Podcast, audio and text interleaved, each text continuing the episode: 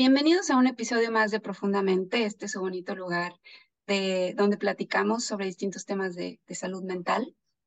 Me acompaña nuevamente mi querido Ángel y mi querido Jorge. Y el día de hoy les traemos un tema que es muy importante porque tiene que ver directamente con nuestra salud, tanto mental como física, ¿vale? Entonces, sabemos que cada día hay más exigencia laboral, que los estándares de calidad en el trabajo, eh, profesionalmente suelen ir incrementando, ¿no? Y bueno, pues eso trae consecuencias importantes. Una de estas consecuencias es el famoso síndrome burnout o fatiga laboral. Mm, estamos quemados, ¿no? La traducción este, al español sería como estar quemado por el estrés laboral. Entonces, bueno, pues arrancamos. Exacto, es un tema que ahorita debemos tener mucho cuidado y sobre todo porque híjole, desafortunadamente hoy con las nuevas tecnologías el trabajo se corre, o sea, y con la pandemia, en donde nos mandaron a trabajar desde casa, el trabajo ya no tiene, tiene una hora de entrada, pero una hora de salida. Entonces, este, este burnout, este desgaste en el trabajo psicológico, la verdad es que ha traído muchas consecuencias. Y de hecho ya está, se está regulando ahorita, eh, que Ángel nos comente más acerca de una ley que salió para regular este tema de de este desgaste laboral, pero sí, o sea, inclusive, o ha tenido tanto auge el burnout que también es una forma en cómo están llegando muchos pacientes a, terapia porque se sienten deprimidos, se sienten desgastados, se sienten desmotivados, su carrera que les encanta, si, si tu carrera te encantaba, de repente empiezas a verle los peores errores a tu carrera, le pasa a médicos, les pasa a abogados, les pasa a psicólogos, les pasa a contadores, les pasa a todos, porque existen muchos elementos. O sea, y ahorita vamos a profundizar más, pero los elementos principales es un, es un que no tienes reconocimientos, es una eh, jornada laboral muy extensa, tienes una fatiga mental en donde todos los problemas empiezan a salir y muchos otros elementos, pero eh, este, este tema del burnout está muy fuerte y por eso es que está teniendo muy, se está teniendo de muchas formas, incluyendo una norma que ahorita Ángel, si quieres, nos puedes platicar más acerca de ella. Sí, como bien comentaron los dos, eh, con la finalidad de promover un mejor entorno laboral, en 2018 se publicó una norma oficial mexicana que pretende pues identificar y tratar de, prevenir eh, cualquier riesgo psicosocial, así se llama. Sobre, la, sobre qué tan bien o mal ha funcionado, pues bueno, tendremos que esperar a que pase más tiempo para saber el verdadero resultado de esto, pero por lo menos ya hay un intento por, por regular y prevenir eh, y, tratar de establecer un mejor entorno laboral. Sí, de repente dentro de estos, dentro de esta norma, lo que te especifica, digo, esta norma lo que trae es identificar si existe un riesgo psicosocial dentro del entorno laboral, que es largas jornadas de trabajo, ambientes de trabajo no saludables para una persona, este, temas de eh, acoso laboral de muchos factores, este, y sobre todo también lo que te ponen y lo que te pide la norma es que tengas a una persona experta en tratamientos de salud mental para que cuando una persona esté teniendo esto se pueda tratar. Eh, y es algo muy positivo que México haya sacado esta norma porque, miren, em, me tocó, pues por ser psicóloga, cuando salí de la carrera, en lo que hacía mi primer maestría y tal, pues empecé a trabajar en recursos humanos, que creo que es lo que muchos psicólogos hacemos, porque tiene que ver con nuestra carrera y porque más es donde hay más trabajo. Entonces, eh, ahí te enfrentas a ver de viva voz, o sea, a ver ahí a la gente cómo se estresa en su trabajo. Y además de que también lo viví en carne propia, pero entonces ves las repercusiones a su salud, a su vida personal, a su vida laboral, etcétera, a su salud mental, que puede tener el estrés laboral. Entonces, durante muchos años estuve eh, llevando las dos partes, ¿no? La parte clínica y la parte laboral.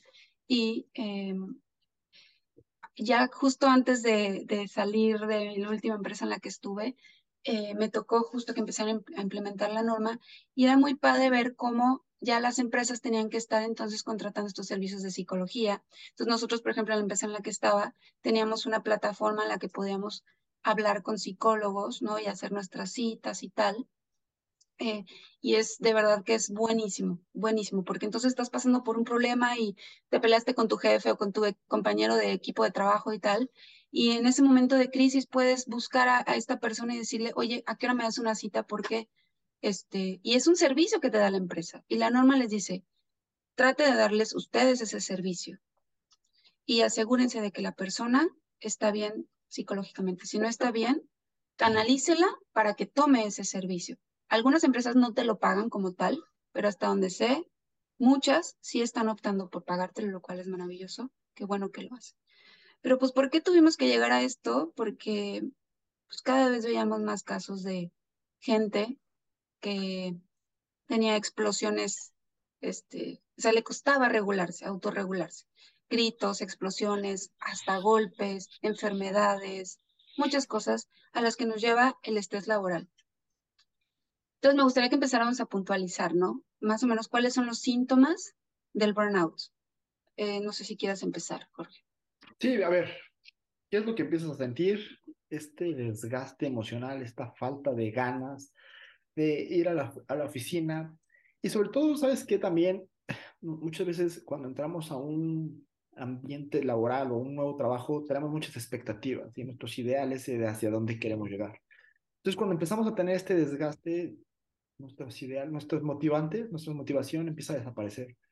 Y empiezo a ir a la oficina en estado automático, o sea, voy, trabajo, regreso, duermo, voy, trabajo, regreso, duermo, y empiezo a tener una serie de, o sea, ya no me puedo levantar o ya no puedo dormir, o estoy peleándome con todo el mundo, estoy muy irritable, tengo dolores de cabeza, se puede psicosomatizar muy fuerte en tener enfermedades gástricas, enfermedades del corazón, tener entumecimientos, o sea, la verdad es que esto es algo muy grave y en algunos casos, digo, en otros países, como es el caso de Japón, no, no tienen esta regulación que estamos teniendo nosotros, o apenas la están trabajando, creo. Llega gente que se está suicidando. Y también, ¿qué pasa? Existe una competencia tan fuerte, y eso es bien sabido en, en todo el mundo en, en, materia laboral, que cuando tú empiezas a, a, a, querer bajarlo, o sea, yo digo, ¿sabes que Ya le voy a bajar tantito porque, híjole, he tenido una jornada muy cansada. De repente ves que los demás siguen corriendo y dices, híjole, es que si no corro como él, a mí no me van a dar el ascenso y a él sí. Entonces ahí es donde por seguir corriendo, o sea, igual, poniendo una metáfora de ejercicio, por seguir corriendo, claro que tus piernas se van a quemar, claro que te vas a lastimar los tendones, la rodilla, todo. Entonces, este es el desgaste, o sea, tienes que poner un freno, tienes que identificar qué es lo que te está haciendo daño y después volver a correr. No sé cómo lo vean. No sé si ustedes tienen algún ejemplo de algún burnout que hayan sentido en el trabajo o, conocidos o algo? Bueno, a mí me gustaría agregar, además de todo lo que ustedes dijeron muy, muy acertadamente, que en, en el mundo en el que vivimos ahora, eh, lamentablemente también es como muy difícil sentirte completamente identificado o eh, eh, digamos que tu trabajo te, te haga sentir un valor especial, ¿no? Estamos ligados a un montón de, de deseos y y limitados también a, un, un, mundo en el que muchas cosas se, se, dejan llevar como por el, por el dinero, los sueldos y demás. Entonces, digo, a pesar de que alguien se puede estar sintiendo bien en algún momento, eventualmente va a querer más dinero. A veces, como dices, hay personas que dicen es que no sé por qué esta carrera y demás. Y e, este factor estresante más todo lo que ustedes dicen en un entorno laboral que no, no haga que o no promueva que te desarrolles idealmente, pues bueno, lo primero que va a pasar es eso, que te canses, que, que te desmotives. Y ahí el problema es que, bueno, algunos estarán en posición de renunciar, algunos otros no lo estarán. Y el estar constantemente en este estado, pues seguramente te puede, te puede dañar a largo plazo, ¿no? Y no hay que dejar de lado entonces que las expectativas vienen de, de, afuera y también de adentro, ¿no? Porque tenemos el caso de las empresas que son demasiado exigentes, en donde exigen demasiado a sus equipos de trabajo, a sus colaboradores, y, de hecho, y sabemos de tantas historias de gente que te trata como si fueras, o sea, eh, directivos, eh, líderes de equipo, que trata a la gente como si fueran máquinas, o sea, sin tomar en cuenta la parte personal, las emociones, las enfermedades, etcétera. Y por otro lado, eh, están las expectativas personales, ¿no? En las que yo me autoexijo demasiado porque tengo unas expectativas altísimas de mí y no me puedo, me decías Jorge, no me puedo quedar atrás, ¿no? Entonces, es, es, hay que observarnos, o sea, observar en qué ambiente laboral estamos, si es un, un factor determinante para generarme este, este burnout, pero además es qué me estoy exigiendo yo, qué tanto me persigo, qué tanto me latigueo, qué tanto me hablo mal cuando algo no sale bien, porque todo esto va sumando a unos niveles de estrés durísimos que me van a llevar a quemarme, y me van a llevar a no dormir bien y al otro día trabajar largas jornadas y no comer bien, porque cuando estamos metidos en este círculo vicioso de autoexigencia o de sobreexigencia de parte de nuestros jefes, entonces, ¿qué pasa? Eh, estoy estresado todo el día. Dispara mi adrenalina, dispara, dispara mi cortisol. No como bien porque no tengo tiempo o porque como lo primero que me encuentro, que además no es saludable. Y entonces llego en la noche acelerado, tarde, no tuve ninguna distracción, ningún placer. Entonces mi cerebro está em, en un estado constante de alerta. Intento dormir, no puedo dormir bien por este mismo estado y se vuelve un círculo vicioso. Y eso nos va llevando entonces a quemarnos, a que llegue un punto que nuestro cuerpo diga, ah, sí, quieres seguir en ese ritmo, pues ahí te va una colitis, una gastritis, una migraña que te mande a encerrarte en tu cuarto todo un día sin ver a nadie. ¿Me explico? Entonces, es, eh, por eso está, y, y a ver, una migraña dices, bueno, pero hay consecuencias más graves a nivel psicosomático, enfermedades que de verdad nos pueden hasta quitar la vida, porque cuántos casos no hemos visto de infartos por estos niveles tan elevados de estrés o cáncer o de a saber. Y ahí otro punto también como, como muy importante es, entras en un círculo vicioso horrible en donde por esto mismo no te desarrollas y por esto mismo no creces y por esto mismo tu compensación económica sigue siendo la misma y te desmotivas y es un círculo, es un ciclo que, híjole, se vuelve terrible. Entonces, ¿qué es lo que te dicen los expertos para poder liberarte de esto? Número uno, estés trabajando en un ambiente laboral adecuado, o sea, identificar, digo, sabemos que México eh, se está tratando de modernizar y está tratando de tener las mejores empresas este, para que tengan los ambientes adecuados y que muchas veces la gente trabaja por necesidad, o sea, no es como que no quiero hablar desde mi privilegio y decir, ah, pues salte de tu empresa y vete a trabajar en un lugar salvo.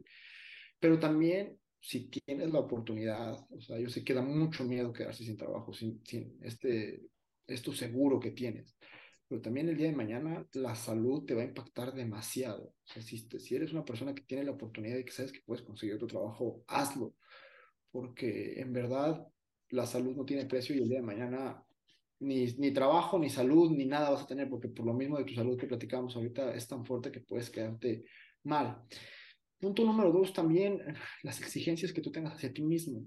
O sea, lo que te dice las lecturas o todo esto acerca de los tratamientos es deja de exigir tal, a, los, a los niveles tan óptimos que se piden.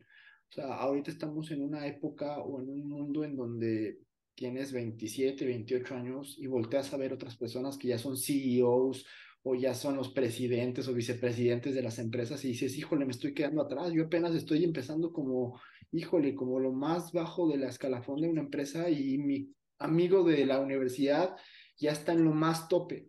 No te exijas, cada quien tiene su propio ritmo, no quieras correr porque eso también te lleva a un burnout imposible.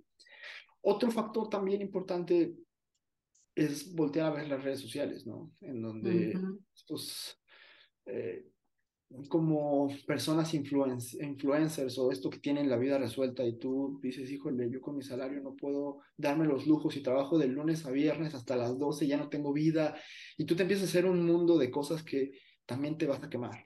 Entonces, empieza a disfrutar de lo que tienes, empieza a vivir. No, el trabajo no lo es todo.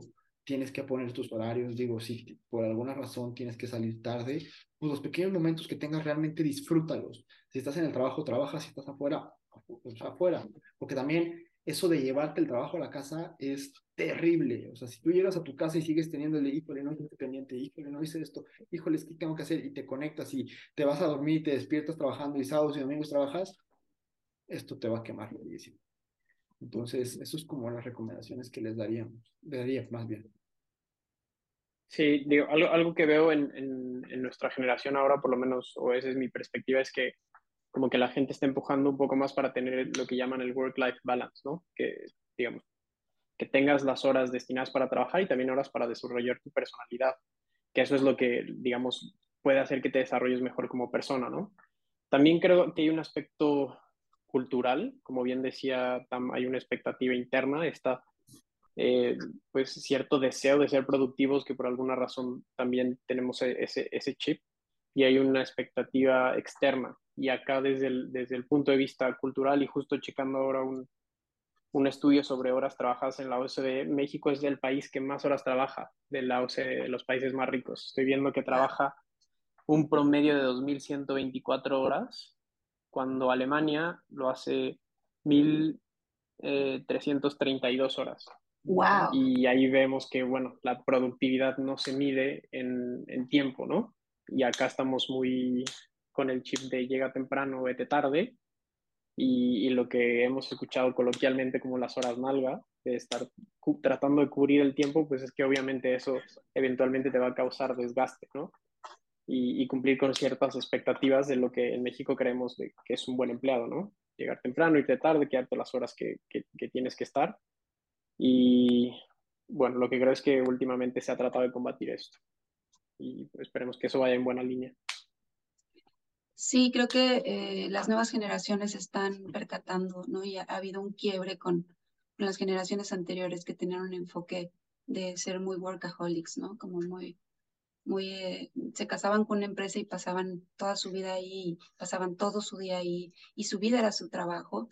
Y creo que las nuevas generaciones, a partir de, no sé, los millennials y los que vienen, nos hemos ido dando cuenta de cómo también es importante tener una vida más allá de un trabajo. Algo que siempre platico con mis pacientes que, que son muy, como muy workaholics y, que, o que les afecta mucho emocionalmente las cosas que viven en su trabajo es, ok, sí, sí eres un profesional, pero también eres muchas otras cosas. Es solo una parte de tu vida. Tu trabajo no es tu vida entera. Tu trabajo es una parte de tu vida y hay que darle el peso correcto a cada cosa. Si uno vive enganchado en lo que pasa en el trabajo y los problemas del trabajo y los problemas con los compañeros, no vives y pierdes el balance, vives frustrado, enojado, deprimido. Veíamos que una de las consecuencias es la depresión, la ansiedad, ataques de pánico, enfermedades, eh, problemas. Es más, ¿cuántos no se han divorciado o separado de sus parejas por el estrés laboral que viven o por volverse muy workaholics o,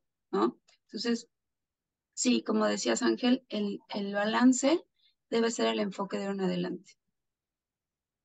Ahí, ahorita que mencionabas esto, también me encantaba, hay una imagen que es muy bonita, bueno, no bonita, está, está como muy profunda, donde sale una persona corriendo y conforme va corriendo se va haciendo viejito atrás de un billete y ahí dice la muerte. O sea, realmente vamos persiguiendo y nos vamos poniendo metas y diciendo, ay, ahora que sea a tal posición y ahora que llega a tal cuesta, ahora que llega a tal cosa y vas perdiendo la vida y se está yendo y pierdes pareja, no disfrutas cuando si quieres tener hijos, no disfrutas de la niñez de tus hijos, no disfrutas de, de, todos los, de todas las etapas de tu vida por ir persiguiendo eso de tengo que ser el mejor profesionista.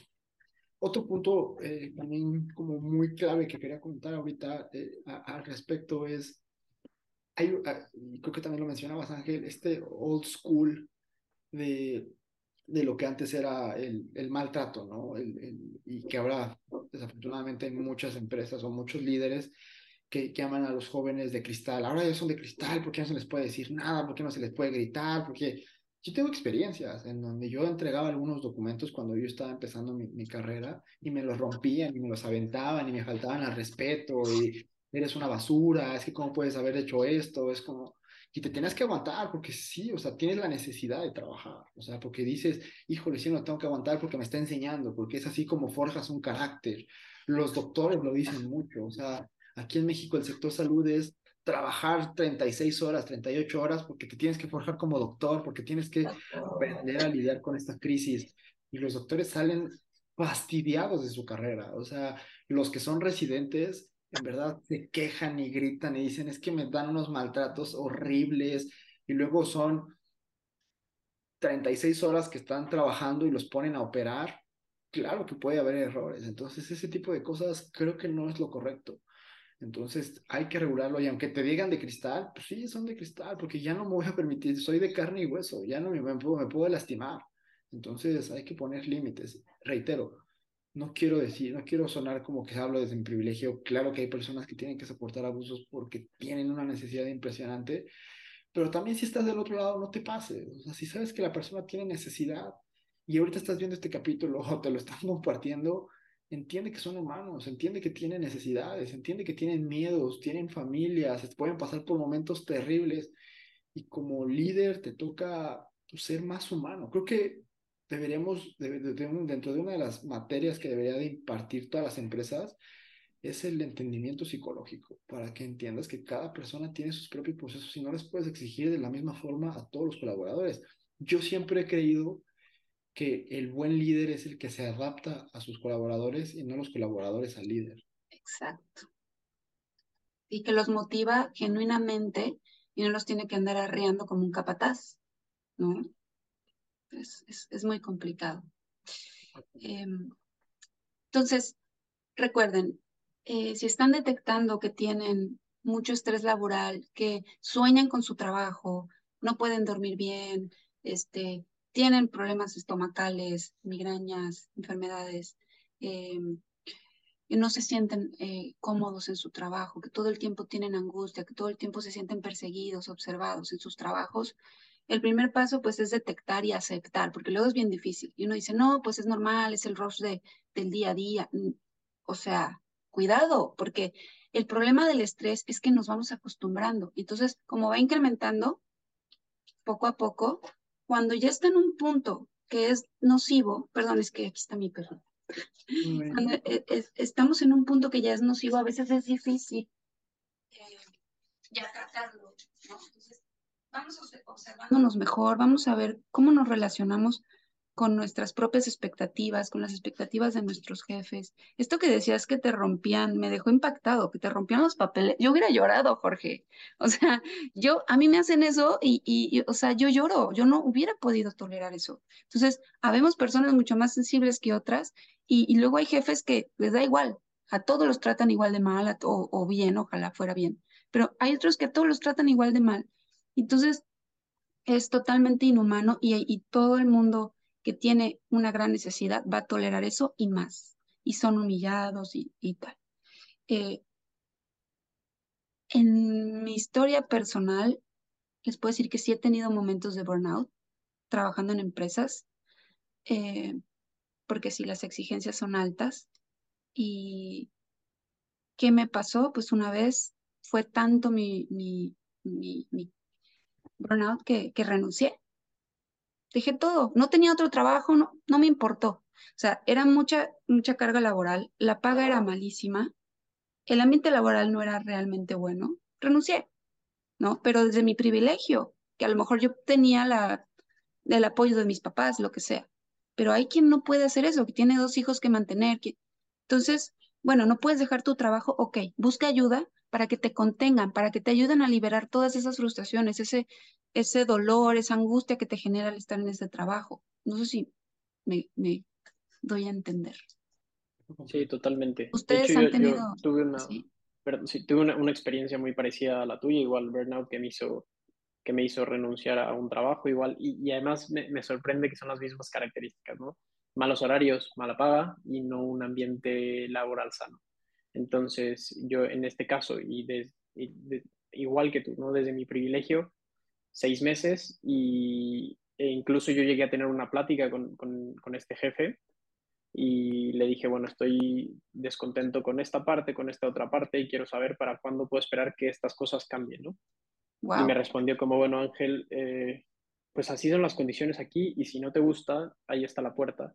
Ese es lo que pasó literal y yo dije, bueno, esta vez voy a tomar la puerta porque yo no estoy, no estoy a gusto acá, no siento que me estoy desarrollando y es un punto de quiebre en el que creo que vale más, vale más la pena buscar un, mejor lugar, a lo mejor como igual que tú no tenía un trabajo a donde moverme ni nada, pero pensaba que era mejor estar así que estar metido en esa parte. Totalmente. Pero ahora también otro tema que creo que es importante, ahorita ya existen las herramientas. Ahorita tienes esta norma que está regulando esto, que entiendo, también tiene sanciones hacia las empresas que no tienen unas condiciones adecuadas para los trabajadores. Entonces, si bien es cierto, antes tenías que aguantar esto y tenías que aguantar este tipo de comentarios como los que dice Ángel de, bueno, si te parece, si no, ahí está la puerta. En ese momento descuelgas el teléfono, hablas a la secretaria del trabajo y le cae una supervisión para que te garantice eso.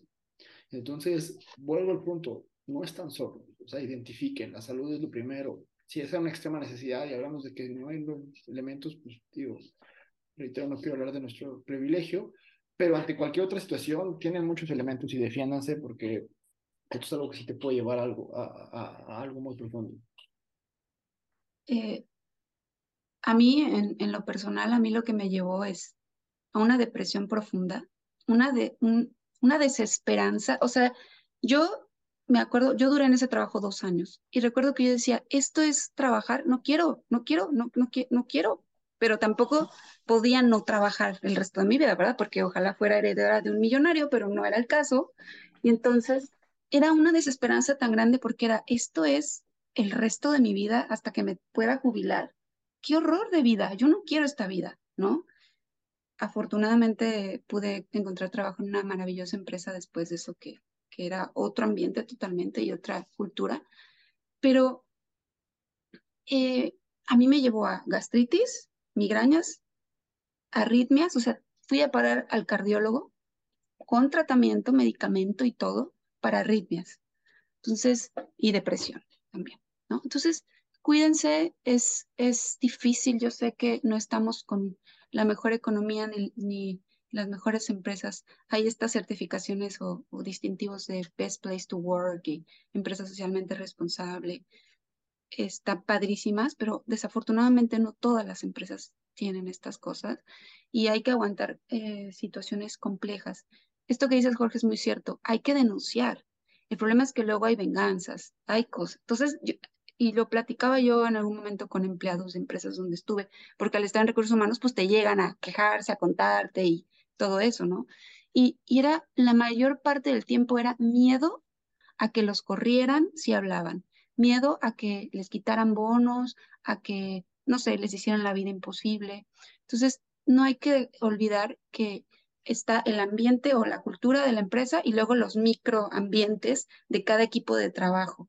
Entonces, es una situación muy compleja, pero si pueden, tienen acceso a ir con un psicólogo, por favor, háganlo.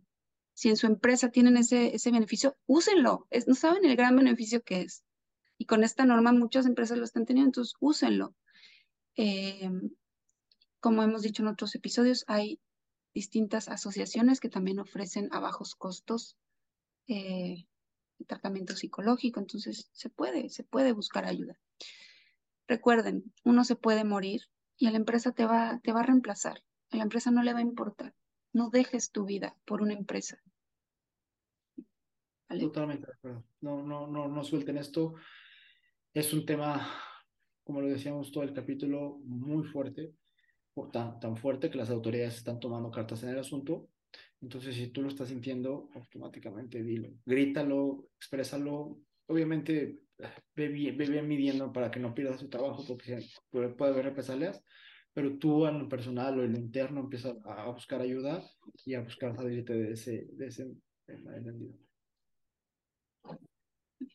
Y yo sé que pasamos mm, pues la gran mayoría de nuestras vidas metidos varias horas en el trabajo, pero yo invitaría a que todos nos pusiéramos a, a pensar en algo, me parece que es un cliché, ¿no? El que tú no eres tu trabajo, tú no estás definido por tu profesión y pues bueno, tratar de, de, de, tomarte todo con un poco más de, calma, como dice Tam, si, si tú te vas de la empresa, la empresa va a seguir, si tú no haces el trabajo, alguien más lo va a hacer. Y eso pasa en la mayoría de los trabajos, ¿no? Entonces, pues tratar de, de, quitarnos un poco de apego hacia ese, hacia ese tipo de cosas, justo pensando en que somos mucho más que la profesión que escogimos, ¿no? Tenemos eh, ciertos aspectos de nuestra personalidad que podemos desarrollar además del trabajo y yo creo que eso es lo, en lo que deberíamos enfocarnos todos. Sí, sí, totalmente de acuerdo. Es eh, somos mucho más que una empresa, un trabajo, una profesión, ¿no? Hay gente que se, que se casa tanto con su profesión que no es otra cosa más que ser psicólogo o ser doctor, o y tu vida personal y tu familia y tus amigos y tus hobbies y tus gustos y desaparecieron, ¿no? Entonces, eh, repito, ¿no? Buscar el equilibrio. El equilibrio es lo más importante. Em, entonces, bueno pues creo que por aquí dejamos el tema de hoy. Si no quieren comentar nada más, chicos. No, no sería todo. Muy bien. Y compartan este video para que muchas más personas conozcan este síndrome y puedan atenderse a tiempo. sigan nuestras redes sociales, las de Profundamente, las de cada uno de nosotros que van a estar ahí abajo en la descripción de, este episodio. Eh, quien esté buscando tratamiento terapéutico, Jorge y yo somos terapeutas. ¿Tú tienes espacio en tu agenda ahorita, Jorge? Unos cuantos, pero digo, sí, podríamos buscar ahí. Ok, este, yo igual estoy un poquito apretada, pero si necesitan ayuda, búsquenme y yo veo cómo me acomodo o los puedo canalizar con algún colega que tenga espacio. Lo importante es que levantemos la mano y digamos, necesito ayuda. Y no pasa nada. De hecho, es ser, pedir ayuda es ser valiente, ¿no creen? Exactamente. Muy bien. Muy bien, chicos, pues muchas gracias nuevamente. Eh, nos vemos en el siguiente episodio. Cuídense. Bye.